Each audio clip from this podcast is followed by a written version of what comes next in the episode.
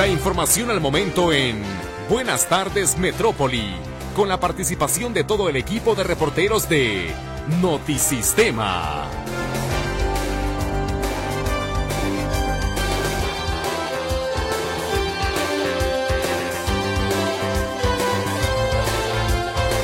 Muy buenas tardes, bienvenido a las noticias. A continuación, un adelanto de la información que tenemos preparada para usted. En Jalisco se han registrado siete multihomicidios tan solo este año, cobrando la vida de por lo menos 27 personas. Comienza el volveo de agua del área metropolitana a través del nuevo sistema de abasto de las presas El Zapotillo, El Salto, la Red Calderón.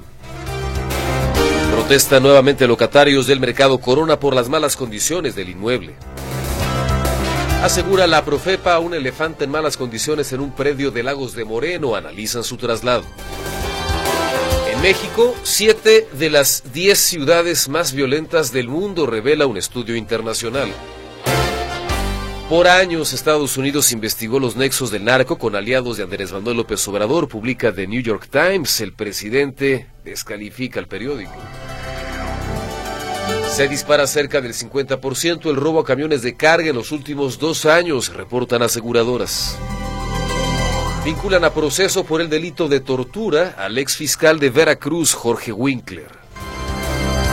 Alertan expertos sobre la presencia de plomo en más de 100 alimentos de la canasta básica en México. Con información en materia de meteorología, le platico que ahí viene otro frente frío estará en el noroeste del territorio mexicano, va a provocar fuertes rachas de viento en los estados de esta región, pero también en la zona norte del país. Por otra parte, hay un sistema de alta presión localizado en la mayor parte de México. Esto va a provocar temperaturas muy cálidas en el transcurso de la tarde, frías en la noche y extremadamente frías, sobre todo en zonas montañosas de estados como Baja California, Chihuahua y Durango.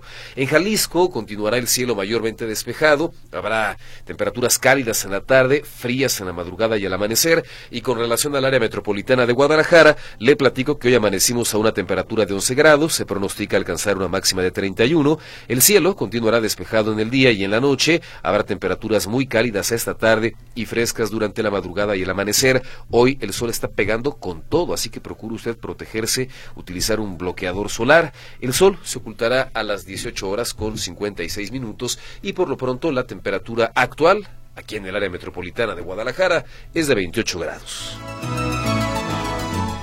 ¿Qué tal? ¿Cómo le va? Me da mucho gusto darle la bienvenida a esta emisión de Buenas tardes Metrópoli a través del 1150 de amplitud modulada Radio Metrópoli, la estación de las noticias. Estamos listos para compartir con usted la información más importante generada en lo que ha corrido ya de esta jornada, jueves 22 de febrero del 2024. Nos da mucho gusto que nos regale la posibilidad de acompañarle, de contar con su atención y también con su participación que nos puede hacer llegar a través de las líneas telefónicas 33 38 13 15 15 y 33 38 13 14 21 que Lulu Torres estará recibiendo eh, o a través de WhatsApp en el 33 22 23 27 38 nos puede hacer llegar también sus mensajes de texto si es que a usted le resulta mucho más práctico o prefiere utilizar este otro mecanismo de contacto. Luis Durán está en los controles de audio. Ricardo Camarena le saluda frente a este micrófono reiterando esta invitación para que juntos conozcamos las notas más importantes de las últimas horas. Nos vamos a la pausa y enseguida estaremos de vuelta con usted para compartirle los detalles de la información que ya le hemos adelantado.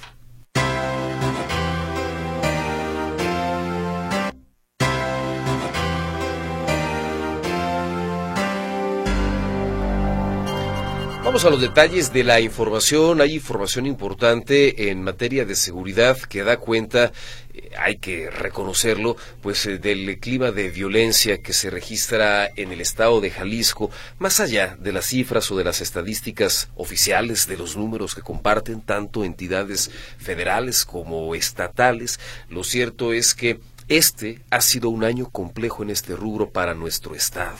Un Estado que se ha convertido en escenario de por lo menos siete multihomicidios en lo que va del año. Y bueno, vamos en el mes dos. Vamos a los detalles de la información con José Luis Escamilla. Hola José Luis, adelante. Gracias Ricardo, ¿cómo estás? Buenas tardes. Un saludo para ti y para todo el auditorio.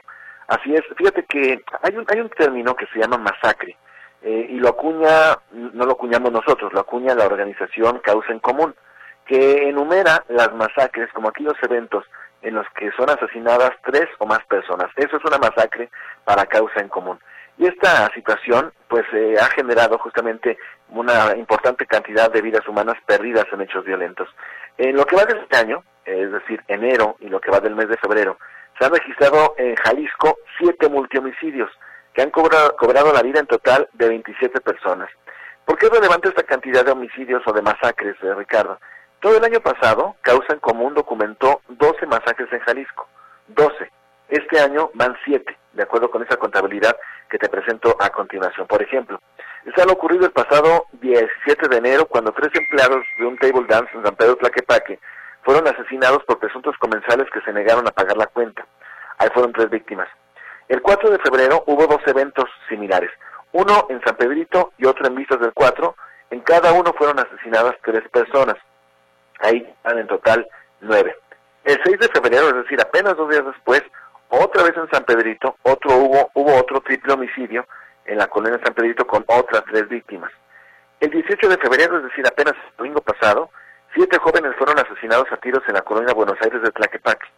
Y el 20 de febrero fueron encontrados los cuerpos de tres hombres tirados en el municipio de Tlajomulco de Zúñiga. todos esos eventos que te estoy comentando son en la zona metropolitana de Guadalajara pero el resto del estado no se queda exento. En Ojuelos, tú recordarás que la semana pasada, en Ojuelos de Jalisco, la semana pasada fueron localizados los cadáveres de cinco personas. Esta cantidad que te comento entonces homicidios, estamos hablando de 27 personas en siete apenas, en siete eh, masacres registradas en territorio de Jalisco. Eh, como te decía, en todo el año pasado, en causa en común enumeró 12 masacres.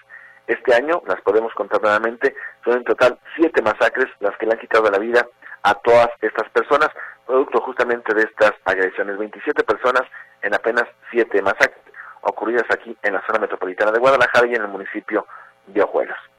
Mi deporte, Ricardo, buenas tardes.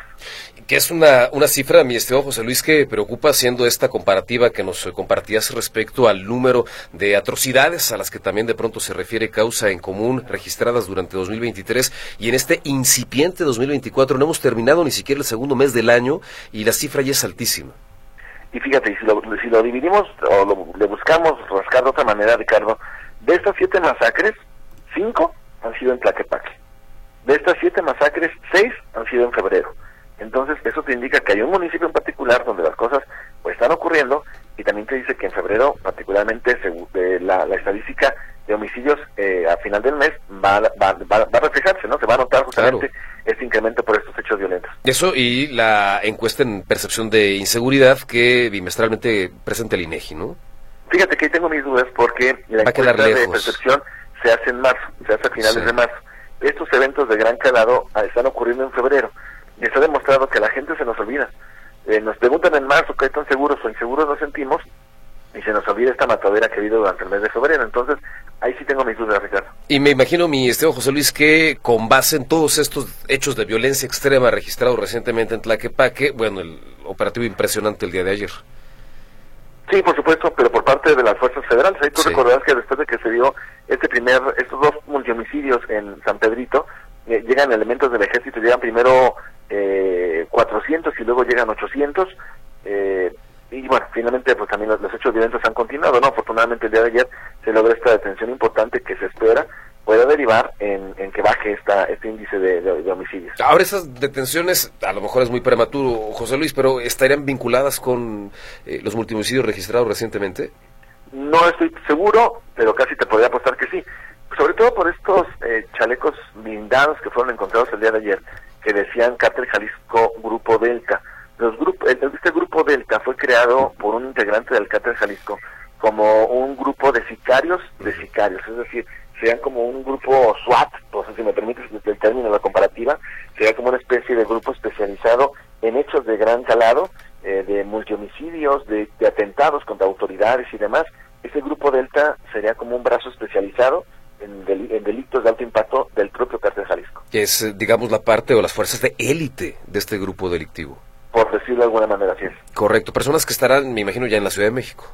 Eh, seguramente, seguramente porque es una carpeta de investigación que tomó conocimiento la Fiscalía General de la República eh, y bueno, considerando que dan 24 horas para que ellos sean puestos a disposición del juez.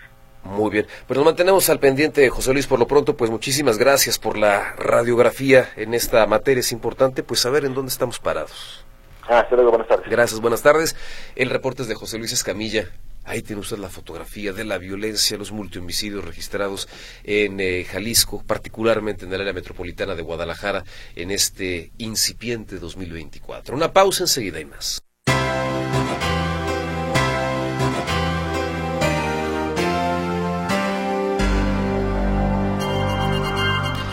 Vamos a más información, información que tiene que ver con un asunto que nos pega a todos. El abasto de agua aquí en el área metropolitana de Guadalajara.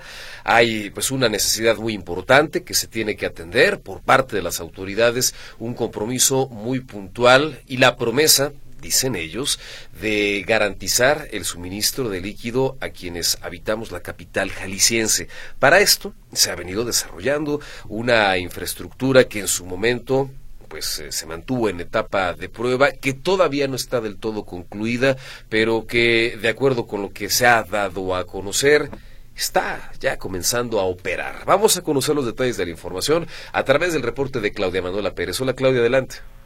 ¿Qué tal Ricardo? Gracias, muy buenas tardes. Pues salió ya el primer metro cúbico de agua a la zona metropolitana de Guadalajara desde el nuevo sistema de abasto de las presas, el Zapotillo, el Salto, la Red Calderón. A través de sus redes sociales, el gobernador del estado, Enrique Alfaro, mostró una supervisión aérea del proyecto, las presas ya terminadas, incluyendo también 39 kilómetros de acueducto que están ya por concluir. Inclusive se anuncia en la visita mañana del presidente de la República, eh, Andrés Manuel López Obrador, al mediodía, a las 12.15 de la, del mediodía, va a estar inaugurando ya oficialmente este nuevo sistema de abasto de agua para la zona metropolitana de Guadalajara. El gobernador del estado, Enrique Alfaro, así lo señalaba a través de sus redes sociales. Escuchamos. Y cuando uno llega a ese punto, pues la verdad, todo el trabajo y el esfuerzo pesado tienen sentido. Queremos hacerlo en un recorrido aéreo para que puedan conocer y darse cuenta cómo este sistema, en esta primera etapa, desde la presa eh, del Salto, llegando a la presa La Red, luego a la presa Calderón, van a aportar el primer metro cúbico por segundo adicional a nuestro sistema y muy pronto este mismo año eh, en mayo más o menos vamos a estar ya con el cierre hidráulico de la presa Zapotillo y con el acueducto terminado para llegar hasta la presa del Salto, que nos va a permitir aportar dos metros cúbicos por segundo adicionales. Es decir, todo el sistema de presas que hemos realizado en el Río Verde va a aportar a Guadalajara tres metros cúbicos por segundo adicionales. Tres metros cúbicos por segundo adicionales a partir del mes de mayo, ya estos tres metros cúbicos, ya en mayo construiría todo el sistema, ya se terminaría al 100% este sistema de el zapotillo, que como, como comentabas Ricardo, permaneció 10 años en stand-by, 10 años paralizado este proyecto porque era muy caro, porque tenía algunas cosas que no conectaban, porque había problemas también con los habitantes de Temacapulín, Acacico y Palmarejo, que no querían que se inundaran estos poblados. Finalmente se llegó al acuerdo de que no se inundaron, se le hicieron unas ventanas a la cortina de la presa que ya estaba construida para evitar esta inundación, avanza el proyecto y finalmente ya está concluido. En mayo ya se concluye al 100%, ya se fluye estos, estos tres metros cúbicos de agua por segundo Guadalajara y reiterar, mañana el presidente de la República, Andrés Manuel López Obrador, visita la zona visita eh, este sistema allá por la zona de los Altos, ahí donde se va a inaugurar este sistema, estos primeros eh, metros, el primer metro cúbico ya llegó, ya se hace oficial y después en mayo regresaría para ya todo eh, la inauguración de todo el complejo. Entonces ya comenzó a llegar agua de este sistema del Zapotillo a la zona metropolitana de Guadalajara. El reporte, Ricardo. Muy buenas tardes. Ahora, la pregunta, Claudia, es, bueno, ya tenemos la infraestructura, pero ¿cómo está el nivel de las presas? Porque, bueno, finalmente, pues podremos tener todo el equipo para bombear, pero pues, si no hay agua, ¿de dónde? Sí, se comentaba ahí, eh, Gastón González, que es el secretario de la Gestión Integral del Agua, comentaba que está, por ejemplo, la presa Calderón está al 29%, o sea, está baja, 29%, pero él señalaba ahí en este video, nos invitó a los medios, se vio por video toda la información, de que con eso bastaría para comenzar a bombear este metro cúbico de agua. Están bajas efectivamente las presas y vamos a ver cómo se comporta el, temporal, pero asegura el gobierno del estado que sí llegan estos tres metros cúbicos por segundo de agua a la zona metropolitana. ¿Y esto ya, digamos, que nos garantiza, por ejemplo, que no haya tandeos ni nada por el estilo? Sí, efectivamente dice que se va a cubrir esta, esta necesidad, dice que desde 2018 había problemas de abasto y que esto terminarán con estos bombeos de 3 metros cúbicos de agua. Vamos a ver qué pasa.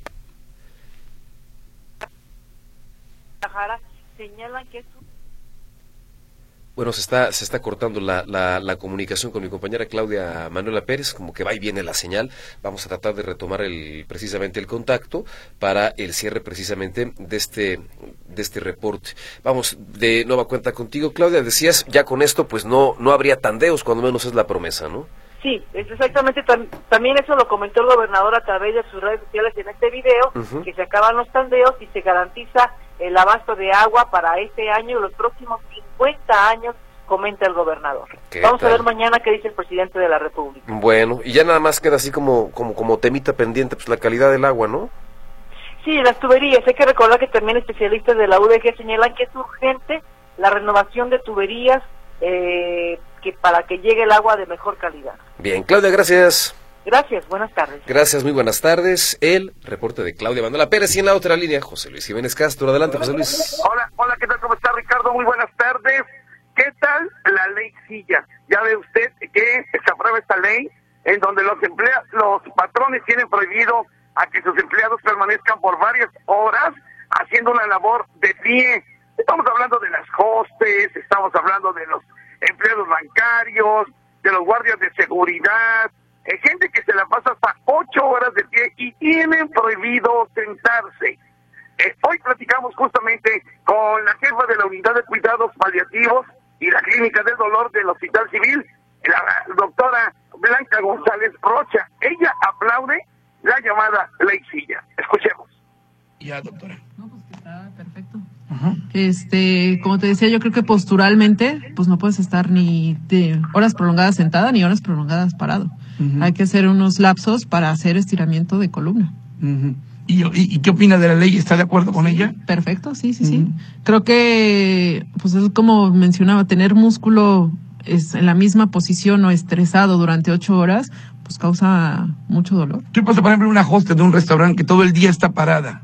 Eh, pues hay muchas, muchas causas. Puede desde insuficiencia venosa, este, o sea, la sangre no me puede circular porque no muevo las piernas, no, las válvulas no funcionan, entonces la sangre no regresa, se me acumula, entonces insuficiencia venosa, podrá haber edema de miembros, muscularmente, este, pues todo, o sea, desde el pie, si tengo mal postura de un tobillo, pues me va a doler el tobillo por estar mal parada.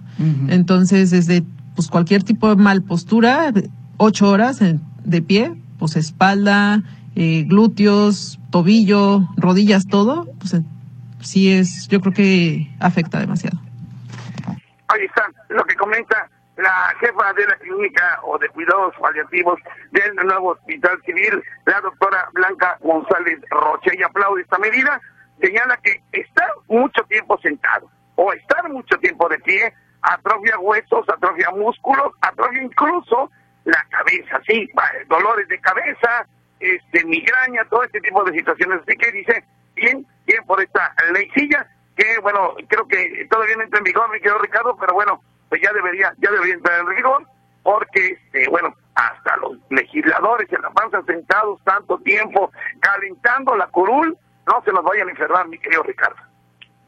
Sí, es un asunto importante, mi estimado José Luis, en materia de salud, la calidad de vida y la protección de las personas que desempeñan una, una chamba, porque finalmente, pues, eh, permanecer en una sola posición, de pie o sentados, poco a poco nos va cobrando factura.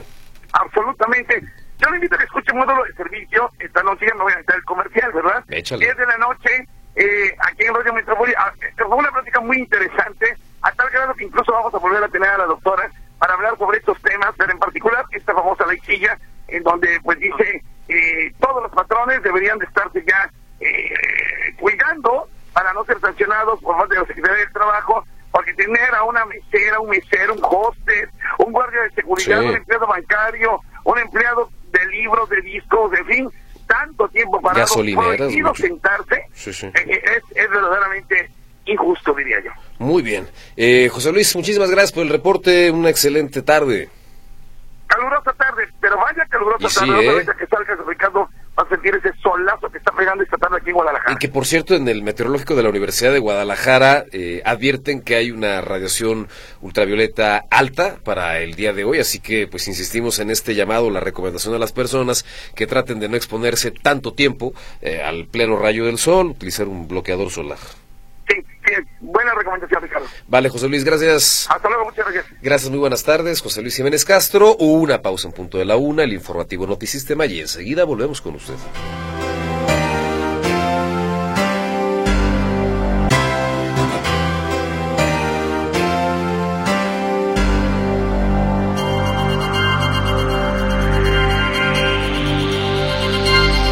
Qué bueno que sigue usted en sintonía de la estación de las noticias. Escucha usted Buenas tardes Metrópoli. Gracias por acompañarnos. Vamos a echarle pues un vistazo, una repasada a las notas más importantes de las últimas horas. En Jalisco se han registrado siete multihomicidios tan solo este año, cobrando la vida de por lo menos 27 personas. Comienza el bombeo de agua al área metropolitana a través del nuevo sistema de abasto de las presas El Zapotillo, El Salto, la Red Calderón. Protesta nuevamente locatarios del mercado Corona por las malas condiciones del inmueble. Asegura la Profepa una elefanta en malas condiciones en un predio de Lagos de Moreno. Analizan su traslado. En México, siete de las diez ciudades más violentas del mundo revela un estudio internacional. Por años, Estados Unidos investigó los nexos del narco con aliados de Andrés Manuel López Obrador, publica The New York Times. El presidente lo descalifica. Se dispara cerca del 50% el robo a camiones de carga en los últimos dos años, reportan aseguradoras. Vinculan a proceso por el delito de tortura al ex fiscal de Veracruz, Jorge Winkler. Alertan expertos sobre la presencia de plomo en más de 100 alimentos de la canasta básica.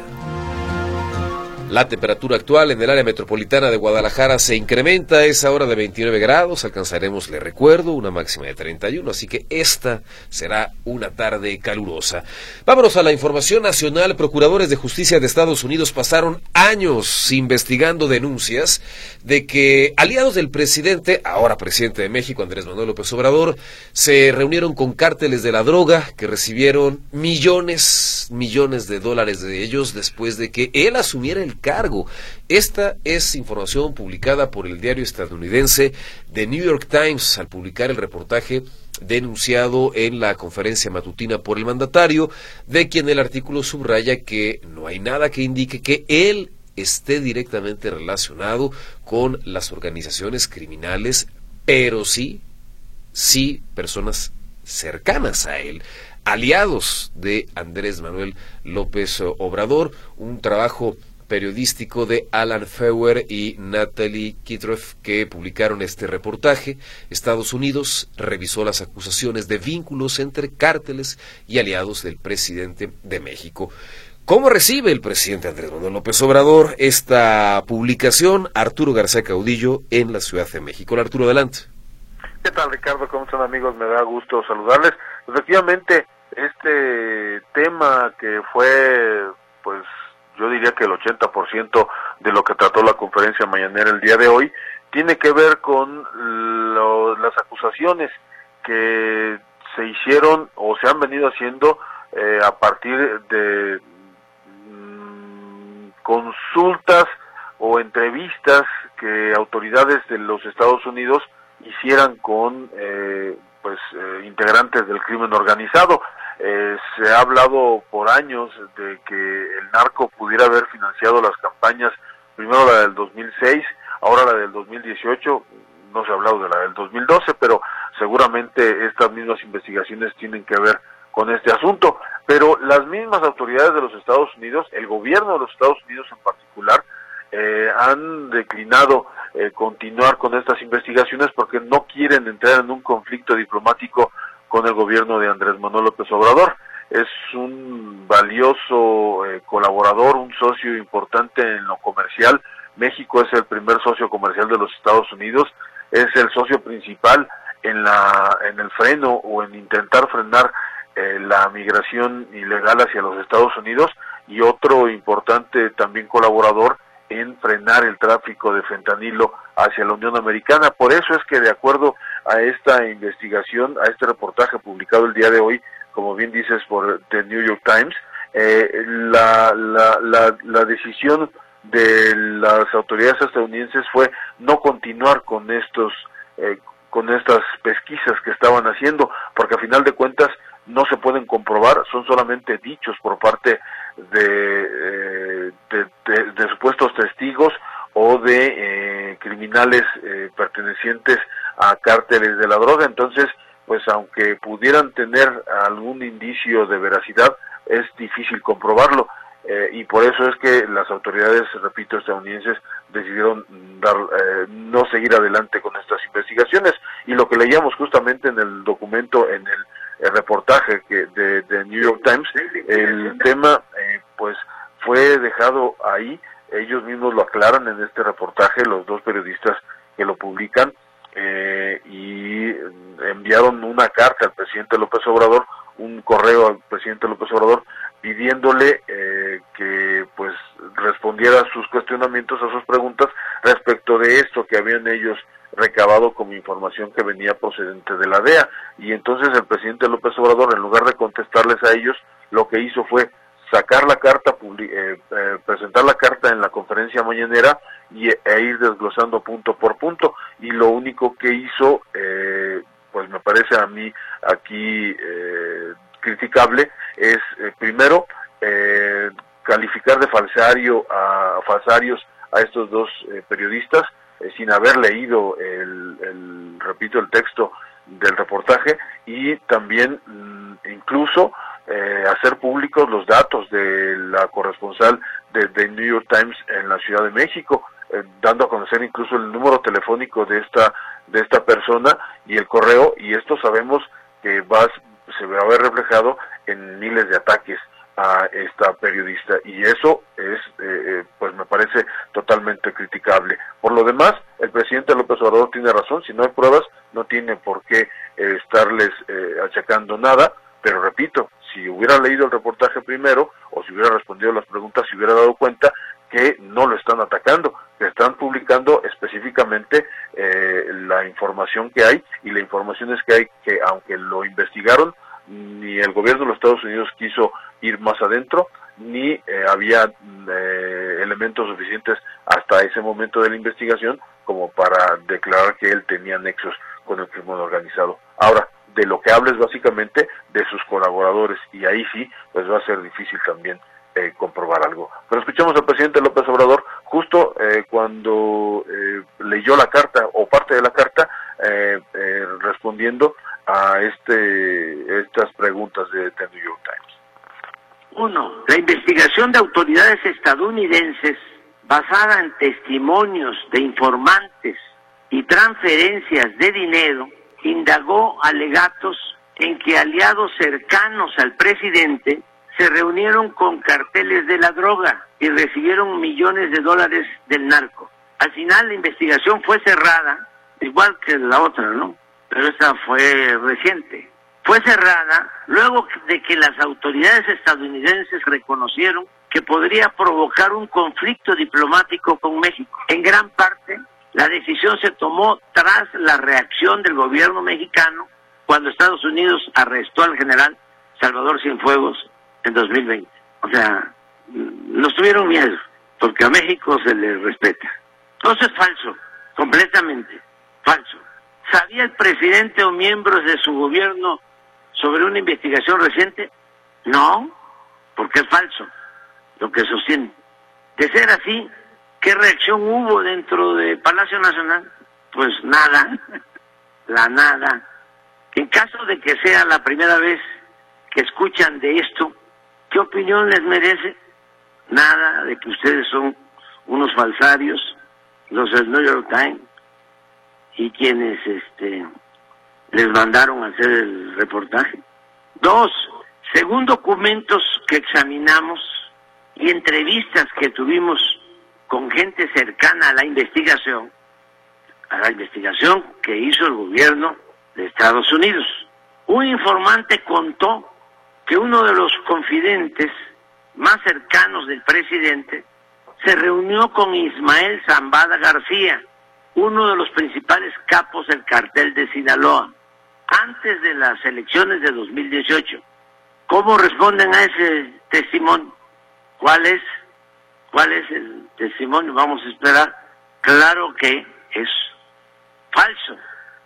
Pues ahí está el presidente Andrés Manuel López Obrador, repito, es parte de lo que venían, las preguntas que venían incluidas en esta carta que le enviaron al presidente Andrés Manuel López Obrador.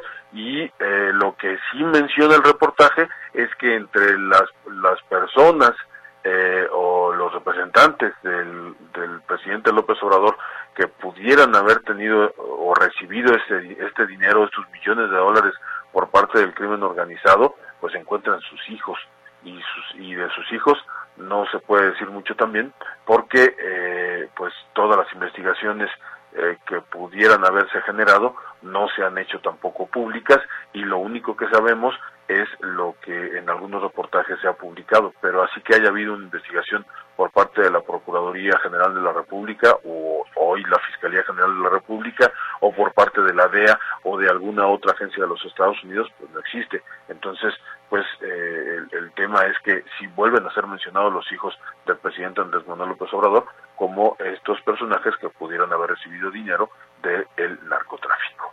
Mi reporte, Ricardo. Buenas tardes.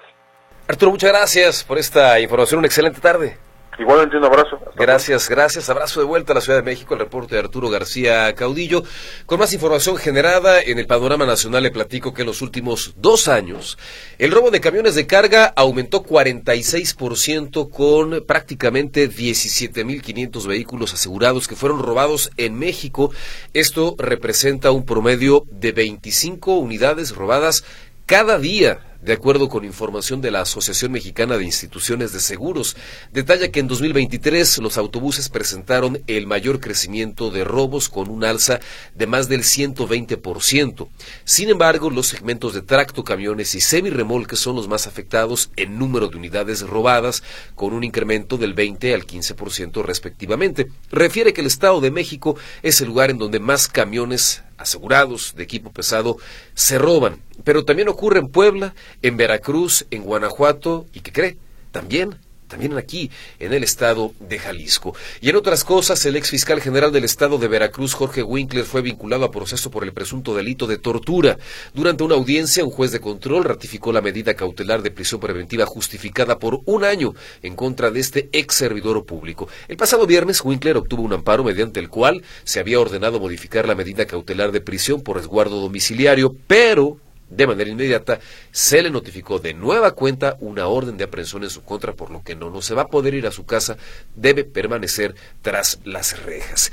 Y antes de la pausa, platicarle a usted que investigadores de la Universidad Iberoamericana de la Ciudad de México, del Instituto Nacional de Salud Pública y de una organización ambientalista, Pure Earth, alertaron sobre la presencia de plomo en 103 alimentos, bebidas y especias más consumidos por la población mexicana. Asimismo, se informó que encontraron presencia de este tóxico en poco más de 18% de los productos analizados. Entre los alimentos con valores detectables de plomo identificados se encuentran el arroz, el trigo, la soya, eh, la pimienta, el chile guajillo, algunos embutidos como el jamón y salchichas, dulces a base de tamarindo y productos para bebés a base de arroz y soya, entre algunos otros. Un asunto, bueno, que evidentemente pues nos obliga a prestar más atención respecto a qué tipo de productos estamos consumiendo. Y finalmente, mire, para la para la reflexión, para tener la fotografía respecto a, cómo está nuestro país en materia de inseguridad. Un total de siete ciudades de México se encuentran entre las diez más violentas a nivel mundial, según el ranking 2023 de las 50 ciudades más violentas del mundo, que fue presentado por el Consejo Ciudadano para la Seguridad Pública y la Justicia Penal. Es la séptima ocasión consecutiva que una ciudad mexicana es la más violenta del mundo y se trata de Colima, con un promedio de 140 homicidios por cada 100.000 habitantes, mientras que el segundo lugar lo ocupa Ciudad Obregón en Sonora. Las otras ciudades mexicanas que figuran en este top 10 como las ciudades más eh, violentas del mundo son Zamora, Michoacán, Manzanillo, Colima, Tijuana, Baja California, Zacatecas, Zacatecas y Ciudad Juárez, en Chihuahua. Una pausa, enseguida hay más.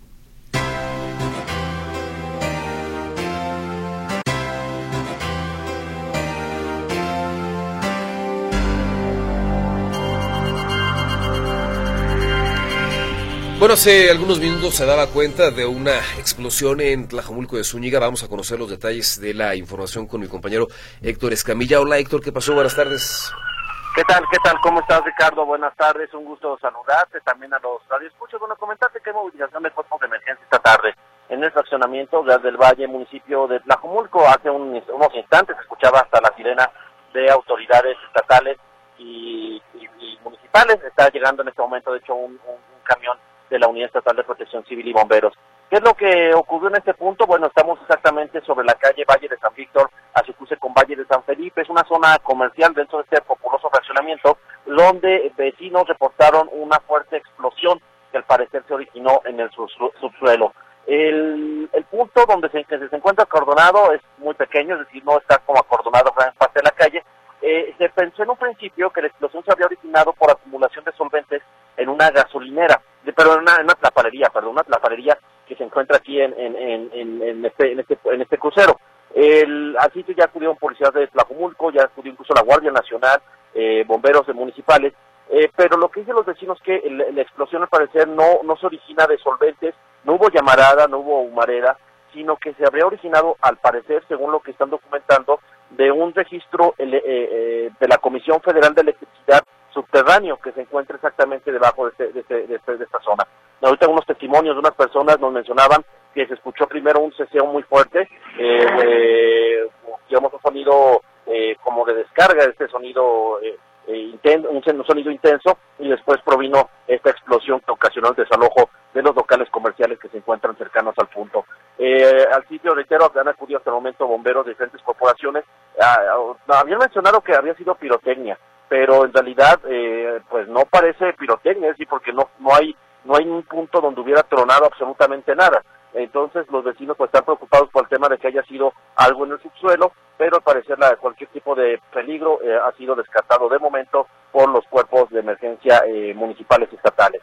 Ya poco a poco se va desalojando aquí la zona, pero sí se ve, digamos, que toda la situación relativamente tranquila, o va a estar poco a poco recuperándose la tranquilidad en este en este fraccionamiento de Tlajomulco. Reitero, es un estallido que se habría originado eh, dentro de un registro eléctrico, no se ve, digamos, hay, hay, hay una tubería, un, un, drenaje que se ve a un lado, hay un registro de drenaje, pero pues la tapa se ve intacta, se ve, se ve sin, sin ningún tipo de cambio. El problema, digamos, que se encuentra, o lo que nos dicen es, está exactamente por donde pasa la línea de, de, de, media tensión que está debajo de estos locales comerciales donde se había originado este estallido. Por lo pronto, eh, pues la movilización no genera mayor afectación vial, está la vialidad, eh, la avenida principal, de hecho, de del Valle, Valle de San Víctor, eh, con tráfico libre, pero sí sigue la movilización de cuerpos de emergencia aquí en este punto de Tlajomulco. Esta es la información, Ricardo, quedamos al pendiente. Muy buenas tardes. Sin embargo, mi estimado Héctor, y para ser enfáticos con parte de lo que ya nos compartías, no hay ni personas lesionadas ni una situación de riesgo para la población.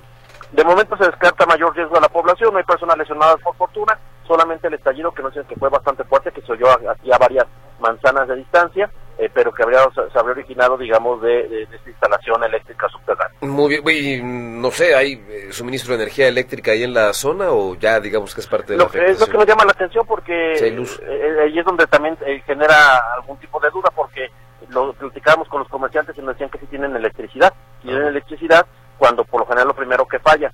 Ahorita sigue la inspección por parte de los de los cuerpos de emergencia, reitero, eh, hay una unidad de protección civil aquí a espaldas de nosotros que están haciendo, de hecho, en este puntual momento la revisión de este registro eléctrico para descartar algún tipo de riesgo. Bueno, Héctor, gracias. Hasta luego, buenas tardes. Gracias, muy buenas tardes. El reporte de Héctor Escamilla. Tenemos algunos comentarios de parte de nuestros radioescuchas. Le recuerdo las líneas telefónicas y le invito a participar con nosotros.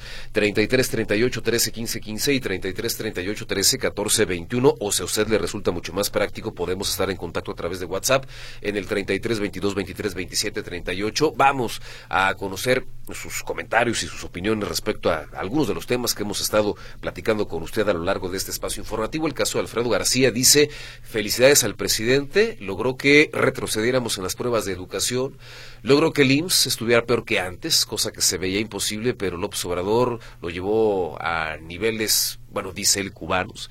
También consiguió un récord en corrupción con el caso de Segalmex y ahora ha metido más ciudades mexicanas a los primeros lugares de violencia en el planeta. Nadie puede decir que no transformó a México, pero en algo peor pero lo transformó. Dice Alfredo García, gracias por su comunicación. Luis Cos pone sobre la mesa una pregunta. ¿Cuántas personas tienen que asesinar en el mismo lugar para que se le llame un multihomicidio de acuerdo con los parámetros de esta asociación civil causa en común, incluso que califica como hechos eh, atroces o atrocidades a partir de tres eh, personas asesinadas en un mismo evento, en un mismo hecho? Ya se considera de estas características como una atrocidad. Luz Jiménez, eh, favor de reportar que barrieron los camellones en Avenida San Jacinto en Jardines de la Paz y los angelitos dejaron el basural ahí abandonado, no pasan a recoger la basura y la pregunta es, bueno, entonces, ¿a qué vienes a barrer? si no te vas a llevar la basura. Es ilógico barrer y dejar ahí todos los residuos. Pues mejor que no vengan. Estamos molestos, dice Luz Jiménez, todos los vecinos de la colonia y se las gastan siempre así. Barren y dejan el cochinero amontonado.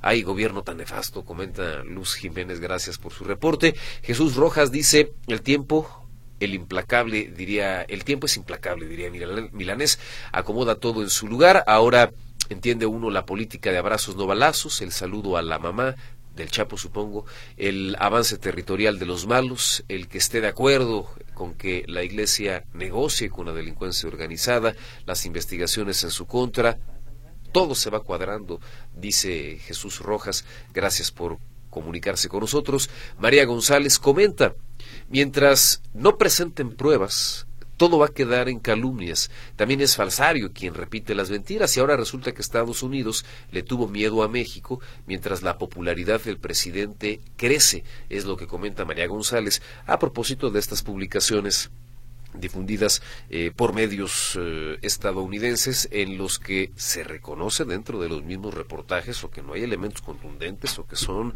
eh, testimonios de los que no podría haber mayor corroboración o que son investigaciones que las propias autoridades estadounidenses optaron por ya no darle continuidad pero que indiscutiblemente generan mucho mucho ruido y que en este caso pues el presidente lo que dice es pruebas, pruebas, no dichos, que se demuestre lo que se está diciendo y dice López Obrador, no hay manera de demostrarlo porque pues es completamente falso.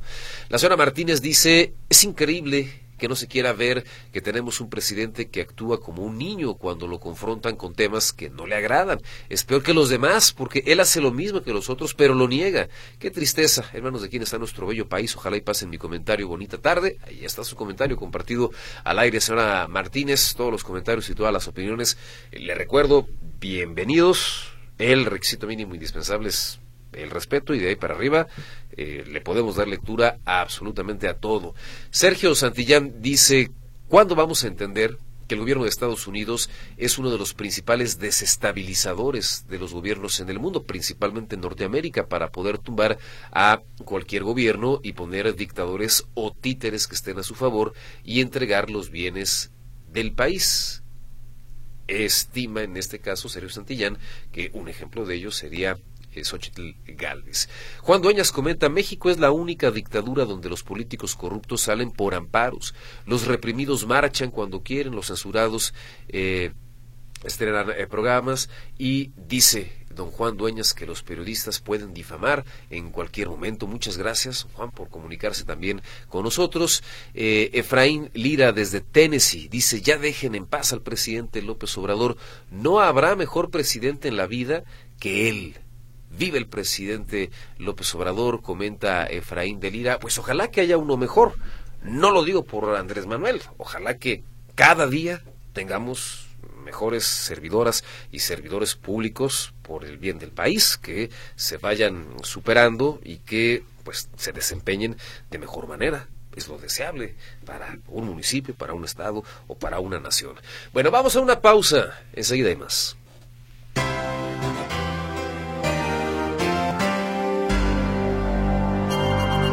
Vámonos a la información deportiva. Martina Vázquez esta tarde está con nosotros. Hola Martina, adelante.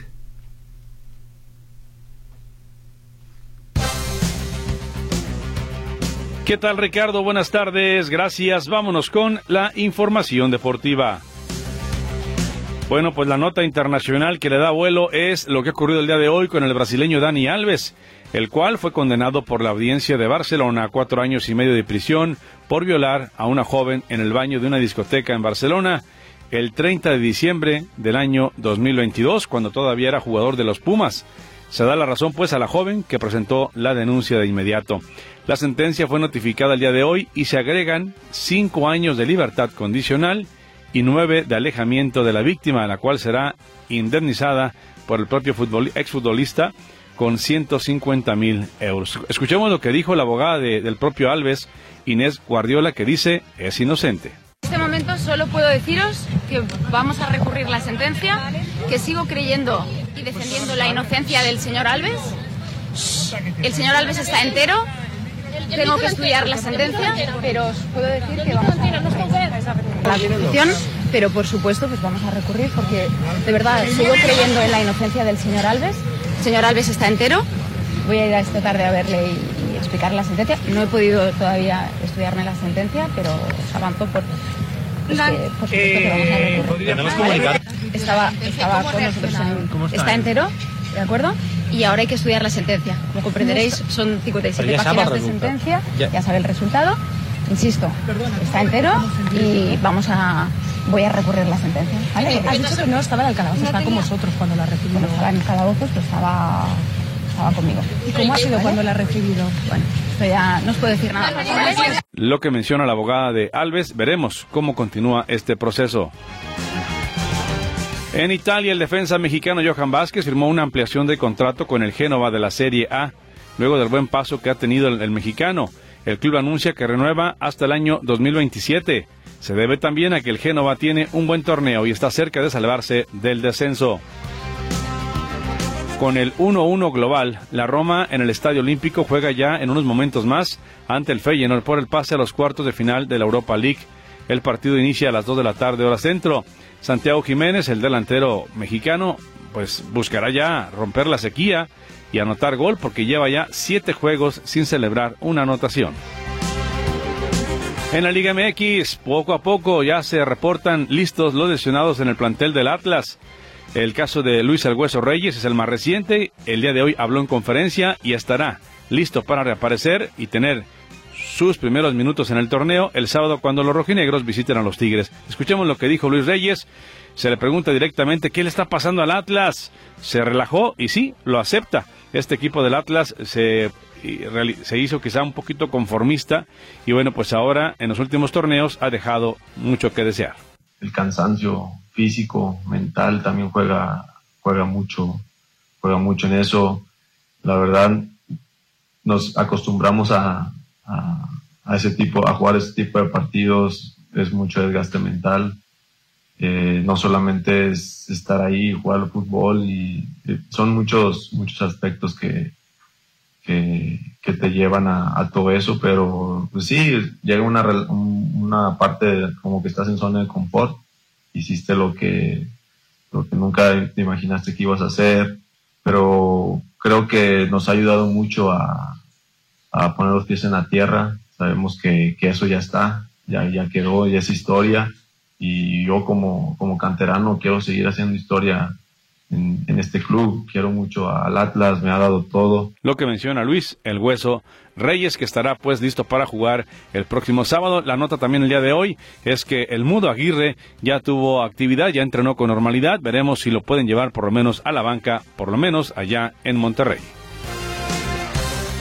Y bueno, por otro lado, el Club León tendrá otra baja, pues informan en comunicado que Fidel Ambriz sufrió fractura en el quinto metatarsiano del pie izquierdo. El mediocampista se suma a las bajas de Guardado, Iván Rodríguez y de Barreiro. León, que recién perdió su partido de la jornada adelantada número 9 ante Cruz Azul. En automovilismo, Checo Pérez del equipo Red Bull marcó el día de hoy el segundo tiempo más rápido en la segunda jornada de entrenamientos oficiales de la Fórmula 1 en Bahrein y previo al arranque de la temporada 2024. De paso superó el crono que había hecho su compañero de equipo Max Verstappen el día de ayer en la misma pista. Checo solo quedó en la tabla por debajo del, del de Ferrari, el español Carlos Sainz. Y bueno, para cerrar la información deportiva, mencionar que el día de hoy se informa por parte de la Liga Mexicana de Béisbol que eh, queda fuera el equipo de Generales de Durango, ya no estará jugando más en la Liga Mexicana y también se suspende a Carlos José Lazo Reyes como asociado activo, es el dueño del equipo de los Generales por los problemas legales en los cuales está envuelto el empresario. La liga apoyará a los peloteros y a todo el staff y posiblemente se mantengan para formar otro club, otro equipo para que la liga siga funcionando con 20 franquicias. Se dará a conocer el nuevo plantel en los próximos días por parte de la propia Liga Mexicana de Béisbol. Lo que tengo en los deportes, Ricardo, gracias, muy buenas tardes. Martín, muchísimas gracias, muy buenas tardes. Martín Navarro Vázquez con los deportes, hacemos una pausa y enseguida continuamos con las noticias.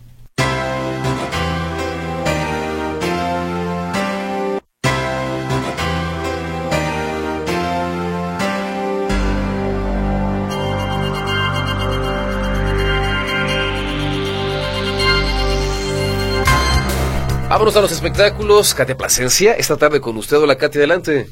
Hola, ¿qué tal? Muy buenas tardes. Pues en información de espectáculos les cuento que la, la, salud de Daniel Bisoño sigue siendo todo un enigma. Y es que, por un lado, se asegura que la familia del conductor buscaría trasladarlo al extranjero ante su delicado estado de salud.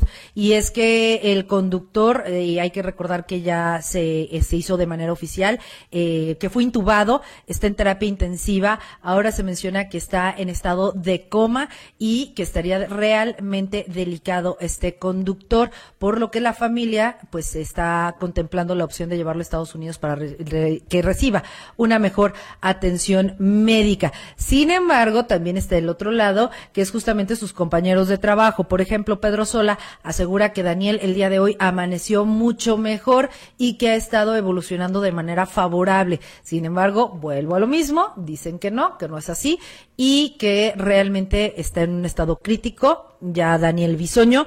Y bueno, esperan los doctores que en las próximas horas pues pueda mejorar Daniel Bisoño, pero continúa en terapia intensiva, ya inducido en coma, intubado eh, porque al parecer no, no pudo respirar por sí mismo. Y en más información, Bad Bunny está de regreso en los escenarios para su Most Wanted Tour. Es esta la primera fecha de un algoritmo itinerario de un viaje que tendrá 46 paradas, todas ellas en Estados Unidos. El artista latino dice que va a presentar su trabajo del año pasado Nadie sabe lo que va a pasar mañana. Con casi 40 canciones, pues este puertorriqueño presentó una lista de canciones plagado de trap, pero que también se permitió una seguidilla de perreos e incluso tuvo una sección acústica. Además, Benito se le pudo ver luciendo un par de outfits espectaculares con algunas eh, variaciones a lo largo de su concierto. Y bueno, pues imagínense nada más. Dicen que de verdad está impresionante los conciertos de The Bad Bunny. Por lo pronto ya hizo el primero allá en Utah. Y ya veremos cómo le va a este cantante que, bueno, también de pronto ha estado un poco en la polémica. Y bueno, pues eh, ya veremos si le va mejor. Y por último, les cuento que Billboard puso una encuesta en su plataforma bajo la pregunta, ¿quién debería de realizar el medio tiempo del show del Super Bowl 2025? Después de la presentación de Usher de hace unas semanas que generó más de 120 millones de visitas en tiempo real, pues la revista estadounidense ahora hace esta pregunta. El primer nombre que aparece en la lista publicada es Jay-Z, este legendario rapero que se ha visto relacionado con la organización de sus de sus declaraciones en, una premiere en la que respondió que quizá algún día se anime a ser pues justamente el artista estelar. Sin embargo, pues también está Ariana Grande, eh, por ahí también está mencionada, está Bad Bunny, por cierto, está Pearl Jam, Doja Cat, Pink, por supuesto, también es otra de las que ya están mencionando que les gustaría verla en ese show del medio tiempo. Por lo pronto, hasta aquí es el reporte de los espectáculos. Que tengan todos una excelente tarde. Katia, muchísimas gracias. Muy buenas tardes. Katia Plasencia con la información de los espectáculos. Rápido, antes de la pausa, algunos comentarios. Sergio López dice las cosas como son. Alfaro se quiere colgar la medallita, pero sin López Obrador no se habría logrado nada y ya se hubieran inundado. Esto se refiere a los proyectos en materia hidráulica. Ignacio García dice hay fallas en la estación, pero también en otras eh, estaciones. Un asunto de interferencias, como que el gobierno los está bloqueando. No, yo creo que es eh, algún otro tema que con muchísimo gusto yo derivo con el equipo de ingeniería, don eh, Ignacio. No, no, no, no creo que sea un asunto de conspiraciones. José Martínez Franco dice, está mucha gente esperando en la unidad administrativa Prisciliano Sánchez para recargar la tarjeta de mi pasaje. Van muy atrasados, esto es verdaderamente un caos. Muchas gracias, don José, por su reporte. Paz González comenta, qué tristeza tener, pues dice ella, un presidente vinculado con el narco y con juniors coludidos también con el crimen organizado. Una triste realidad es lo que opina Paz González. El señor Olivares dice, para quien habló de Tennessee que dice que López Obrador es el mejor presidente, yo le digo que se venga a vivir aquí para que vea la realidad, a ver si ya estando aquí va a opinar lo mismo, o a lo mejor están difundiendo, defendiendo, perdón, los eh, seis mil de su mamá o de su papá. Ah, se refiere a la pensión del bienestar. Gracias, señor Olivares, por su comunicación.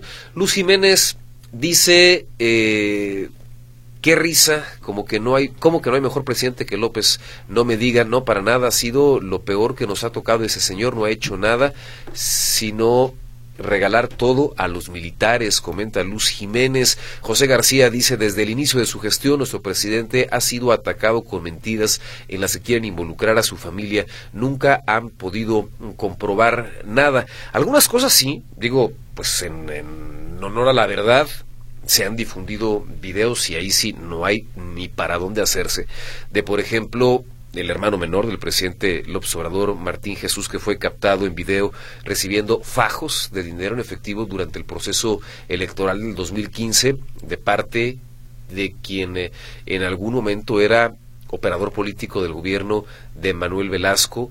Ha habido también videos en donde se ha visto a Pío López Obrador otro de sus hermanos recibiendo dinero en efectivo eh, de David León, quien en algún momento fungió como coordinador de protección civil durante la administración federal y que estaba en proceso de integrarse a la Secretaría de Salud. Y en algún momento cuando se le preguntó al presidente López Obrador, oiga, pues, ¿qué onda con sus hermanos?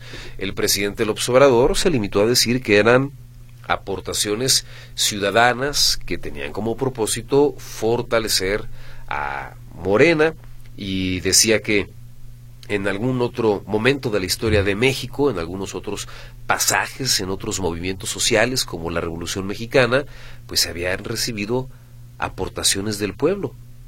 Y así explicaba el presidente López Obrador los fajos y fajos y fajos y fajos de dinero en efectivo que recibían sus hermanos. Una pausa.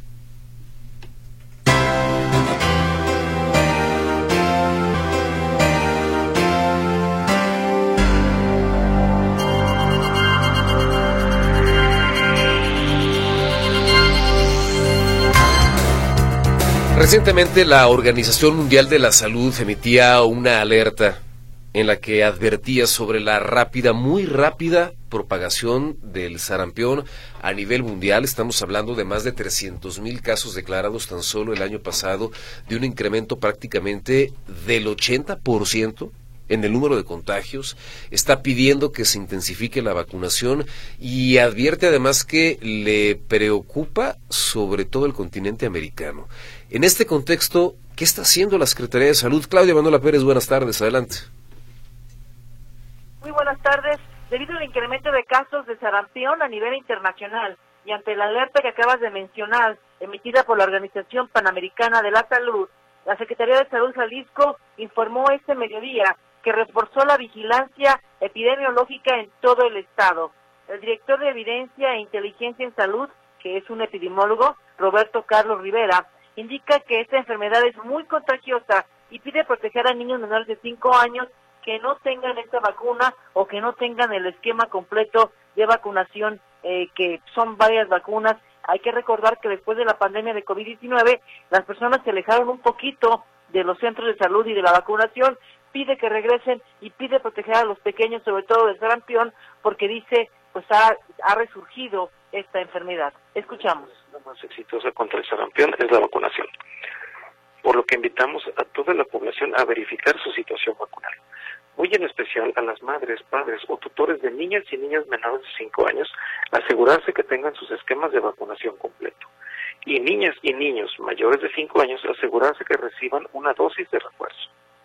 En Jalisco no se presentan casos confirmados autóctonos o importados de sarampión desde 1994, por lo que actualmente el riesgo de infectarse está mayormente asociado con el contacto con personas que provengan del extranjero, contacto con personas sin antecedente de viaje, pero que hubieran estado en contacto con personas procedentes del extranjero, y aquellas personas que realicen un viaje fuera de México a lugares donde estén presentando casos. Entonces, atención, refuerza la Secretaría de Salud exactamente la vigilancia epidemiológica debido a estos brotes de sarampión.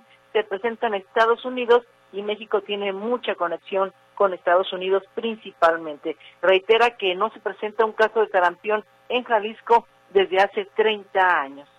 Mi reporte, Ricardo. Muy buenas tardes. Y en este y en este contexto, Claudia, bueno, pues estar eh, pues al pendiente de la información y sobre todo pues no bajar la guardia. Estamos todavía en tiempo y ahí están las luces de alerta encendidas por parte de organismos internacionales. Sí, y la Secretaría de Salud Jalisco reitera que sí tiene vacunas contra el sarampión disponibles para la población que quiera ir a aplicársela. Muy bien. Claudia, buenas tardes. Gracias, hasta luego. Gracias, la información de Claudia Manuela Pérez. Y vamos a la otra línea, escuchar la participación ahora de Héctor Escamilla. Hace algunos días platicábamos con usted, eh, pues, eh, acerca de una protesta encabezada por locatarios del mercado Corona que estaban levantando la voz porque querían denunciar con, digamos, un poco de mayor estridencia las malas condiciones en las que está operando este mercado. Un asunto que, bueno, de pronto parecía que tenía tintes políticos, pero politizado o no, el punto es que las deficiencias ahí estaban. ¿Qué ha pasado, mi estimado doctor, con el tema? ¿Qué tal? ¿Qué tal, Ricardo? ¿Cómo estás? Buenas tardes. Un gusto saludarte. Mencionarte que el día de hoy, locatarios, algunos locatarios del mercado Corona se volvieron a manifestar colocando lonas en este inmueble ubicado en el centro Tapatío para recriminar que a 22 días del encuentro que tuvieron con autoridades municipales y donde se demandaron mejoras en esta instalación, pues de momento estas siguen pendientes. Eh, de los reclamos que hay está el tema de la falta de operación del montacargas, eh, mencionan que los ascensores, incluso para los visitantes, no se encuentran funcionando. También acusan que el, las, eh, las escaleras eléctricas están presentando bastantes deficiencias. Ante esta situación, lo que mencionan estos quejosos es que tuvieron, sí, en efecto, una reunión con el presidente municipal interino, Francisco Ramírez Salcido, pero a pesar del compromiso del administrador del mercado de hacer las adecuaciones y de mejorarlas, pues esta simplemente no avanza. Eh, señalarte, Ricardo, que lo que dentro de los reclamos, por ejemplo, está que el Consejo de Administración, que por reglamento debería contar el mercado Corona, pues no se ha instalado. Eso, dicen, es una problemática importante. Otro asunto tiene que ver con eh, la, falta de operación, ya decíamos, de estas instalaciones, pero también esto está generando, les dicen ellos, pérdidas, porque, por ejemplo, las escaleras eléctricas que van del segundo al tercer piso no funcionan y, por tanto, la gente pues prefiere no subir a estos locales que se encuentran. Hay algunos, dicen, muy afectados por esta falta de operación de accesos sencillos al tercer piso del mercado Corona. El la manifestación, igual que en otra ocasión, la autoridad pues ha estado señalando los tintes políticos que pudiera presentar esta protesta, sobre todo porque varias de las lonas pues, pues, tienen mensajes pues más que de crítica de lo de la situación del mercado Corona, son más como pues di mensajes en contra de funcionarios municipales, en el sentido de eh, más partidista, que hay que decirlo en esos términos. Entonces, eh, por ahí medio se minimiza la manifestación, pero la realidad es que el mercado no está funcionando de manera adecuada, más allá de los que de aquellos personajes que quisieran estar haciendo eh, grilla con esta situación del mercado, pues los, los comerciantes, los que sí están trabajando, pues están denunciando que el mercado está en malas condiciones. Eh, la autoridad ha señalado que en muchas ocasiones la falta de operación de algunas instalaciones se debe al, al, al tema de la del mal uso que llegan a hacer hasta los comerciantes que suben mercancías en las escaleras eléctricas, que suben al ascensor con cargas muy pesadas y bueno, eh, pues han dicho que por eso se, fallan los equipos. La realidad es que algunos de ellos ya tienen bastante tiempo sin funcionar de manera adecuada y bueno, en esta ocasión nos ha informado si el ayuntamiento los va a recibir para atender estas problemáticas. Esta es la información, Ricardo. Muy buenas tardes. Muchas gracias, Héctor, por el reporte. Muy buenas tardes. Muchas gracias. Es el reporte en voz de Héctor Escamilla. Si nos lo permite, hacemos una breve pausa y enseguida estaremos de vuelta con usted.